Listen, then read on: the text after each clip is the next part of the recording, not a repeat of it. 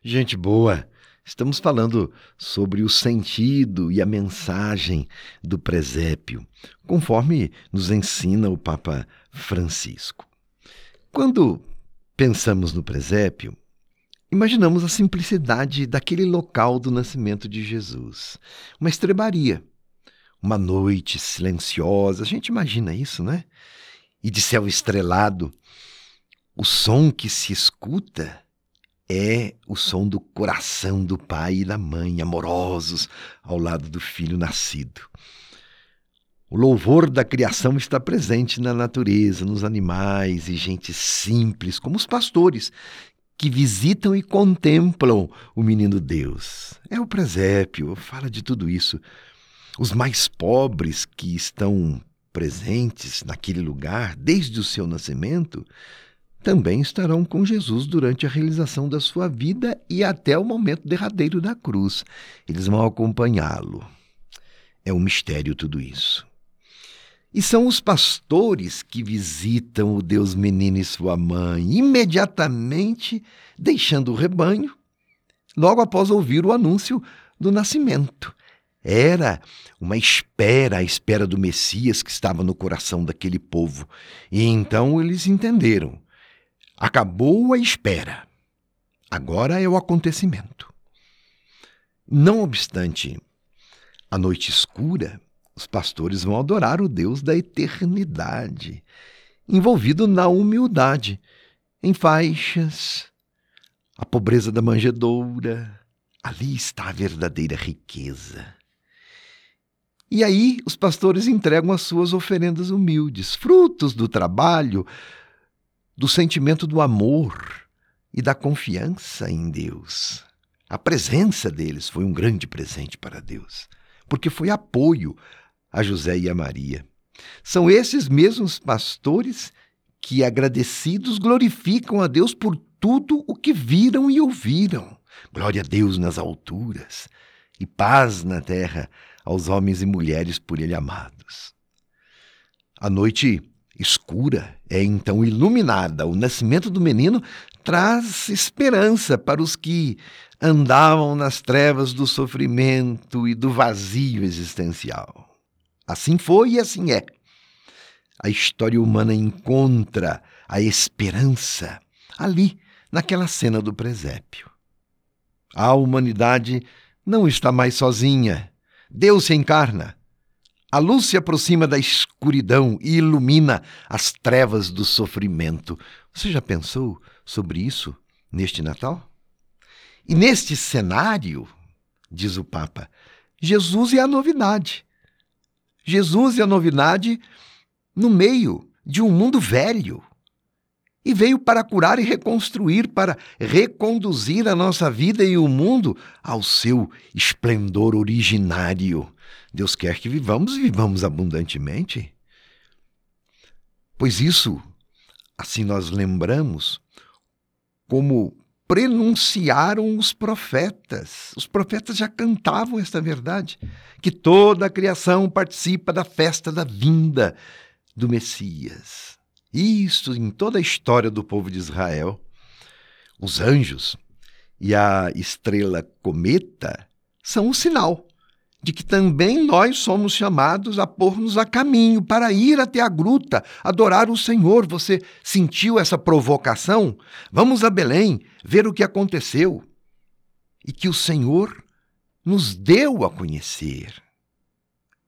Assim falam os pastores depois do anúncio que os anjos lhes fizeram. Sente você também provocado a ir ao encontro de Deus? Os pastores são para nós mestres nesta hora.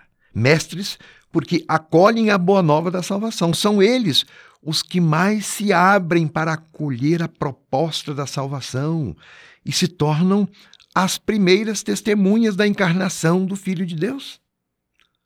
Assim também somos todos nós chamados a testemunhar a mensagem de esperança e salvação neste mundo desencantado, sem fé, onde tantos sofrem as consequências sociais dessa terrível pandemia que estamos vivendo. E pior ainda, a pandemia da indiferença e do desamor. A fé na encarnação nos transforma, nos toca e nos extasia para que levemos a mensagem da esperança aos porões da humanidade.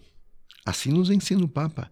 Cabe a cada um de nós levar o ardente desejo de ser melhor, de zelar pela vida na prática do amor, na prática da caridade operosa.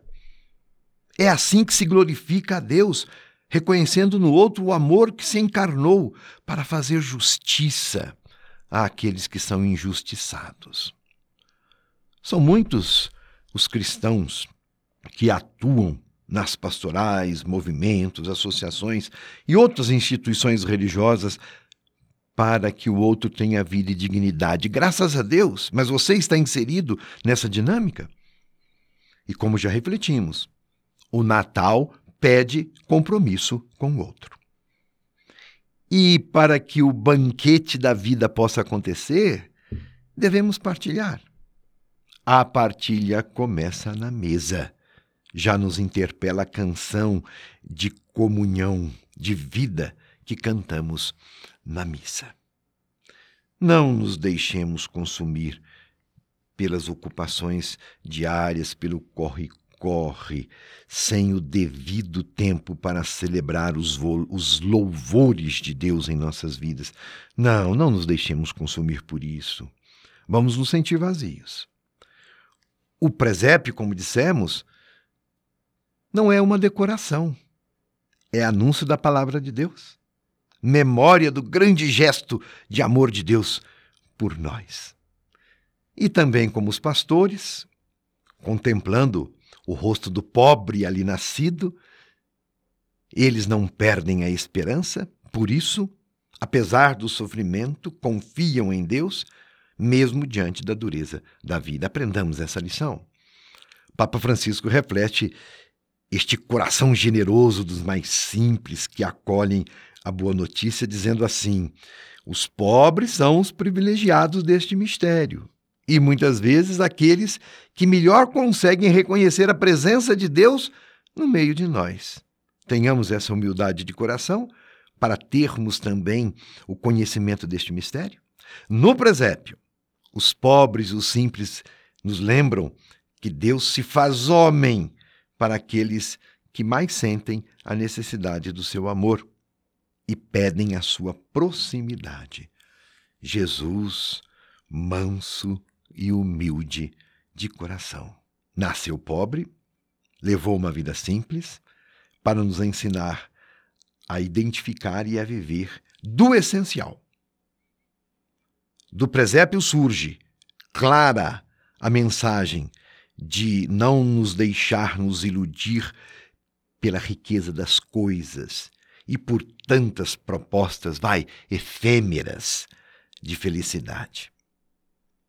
Deus, ao fazer-se pobre com os pobres, nos ensina que nos últimos Deus se torna último para ser amado e acolhido por todos. Não nos esqueçamos que os pobres, os abandonados, os enfermos e os marginalizados são a carne de Cristo, nos ensina o Papa Francisco. Forte esta palavra, não é?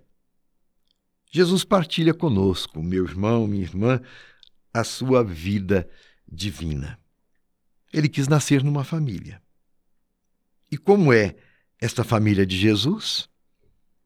É o que nós iremos refletir no próximo encontro.